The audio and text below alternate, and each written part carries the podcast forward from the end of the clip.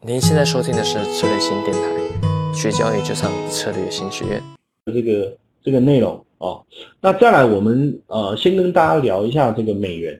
为什么我会去聊美元呢？哈，当然我不呃我不知道各位有没有这个呃机会哦，就是说你其实可以交易美元的期权，或者你也可以交易，现在也有这个人民币的期权啊。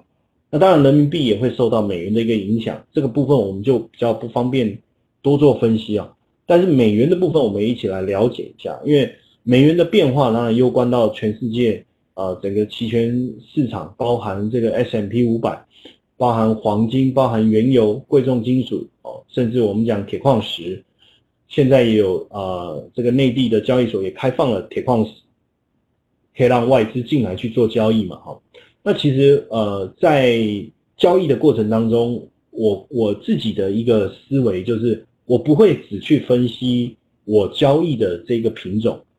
例如我做假设我今天做 A 五十这个 ETF 的呃期权，我不会只把心思放在这个地方，因为你刚才听我在讲，你就会发现未来你的交易啊，并不是时时刻刻紧盯着这个 A 五十的一个 ETF，你可能还会呃，就是说基本上你不用花太多的时间坐在电脑前面去我们所谓的。呃，盯盘或者是观盘这样的一个呃模式啊，你不用花太多的时间去坐在电脑前面，因为期权它基本上是一个时时刻刻不断在变化的一个品种，除非你把交易时间压缩的非常非常短。可是当你把交易时间压缩的非常非常短的时候啊，这个时候呃就呃不免担心说你承受的压力啊，价格的变化这过程当中，它是一个急速啊转换的一个过程。那像这样子的一个比较高频的交易，基本上如果要做期权的话，我觉得并不适合，因为高频的交易，我觉得电脑比较能够掌握的，例如像股指期货啊，或者是我们讲商品期货这种属于线性的产品，我觉得可能是稍微理想一点，而且流动量啊各方面啊也比较好。但如果所以呃，我我也希望大家啊可以去有这样的一个习惯，就是说不论你交易的品种。呃，期权也好，期货也好，股票也好，或者不论你是只做呃我们自己呃国内的品种啊，比如说这个大商所哈，或者是说不论就是说你你还是呃你也会交易到这个这个我们讲海外的海外的品种也好，我觉得还是呃往全方位的资的分析，还有呃比较广阔的视野去看啊金融市场，我觉得好一点。所以每一次上课，我前面其实还是会花一点时间跟大家分析一下整个市场近期来的一些趋势了哈。那我今天前面带来的这个趋势的分享，我想要跟大家聊聊美元，哦，跟大家聊聊美元。好，那当然我们也来看一下哈。稍等我一下，我这个调一下这个，它这个，不让我调调下面哦，哎，又跑上去了。嗯，我把它尺寸改一下，因为我想让各位看一下这个，哦，看到下面的日期。好，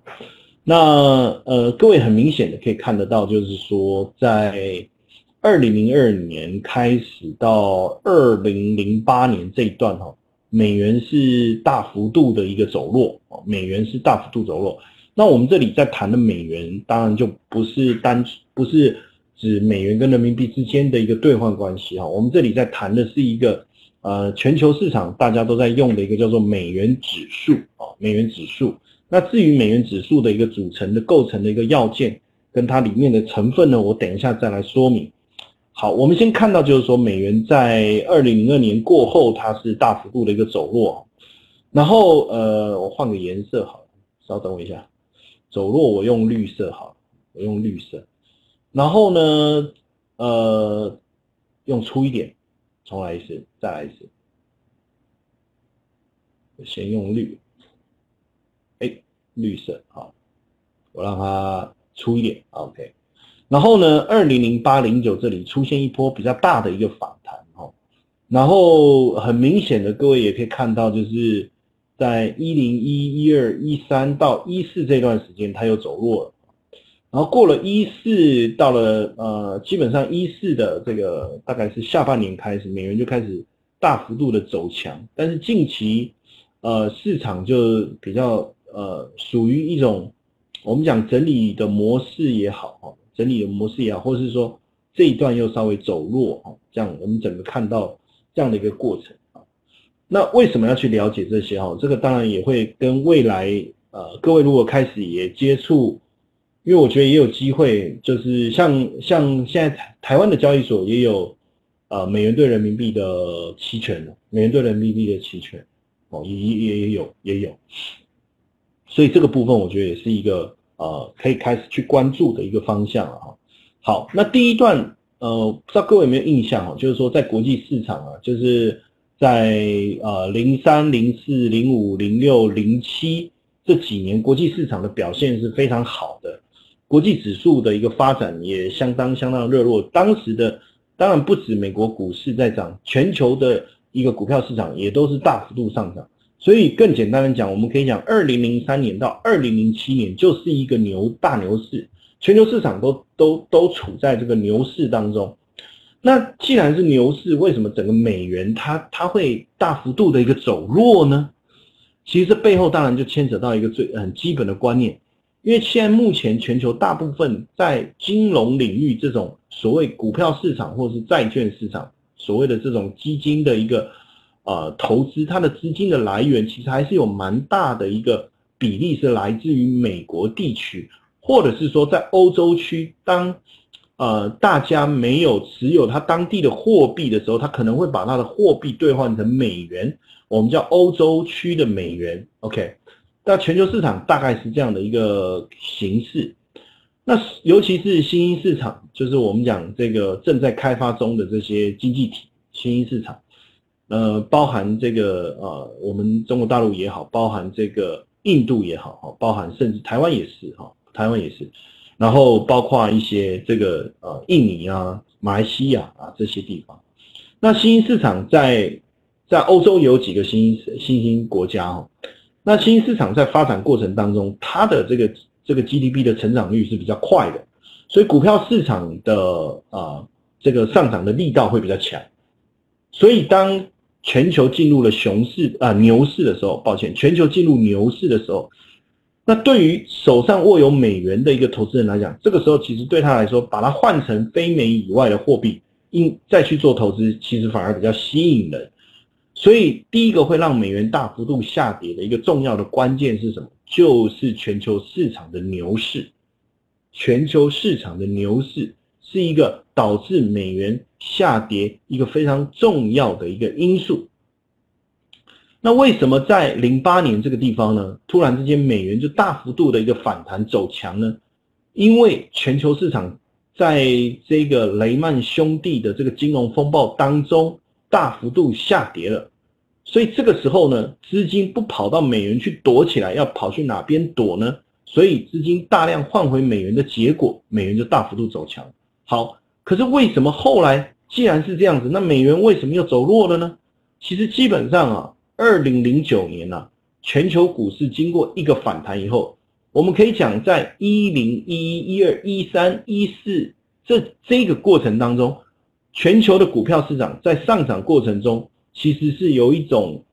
呃，如履薄冰啊，忐忑不安的感觉。所以当时这一个美国的这个政府就推出了所谓的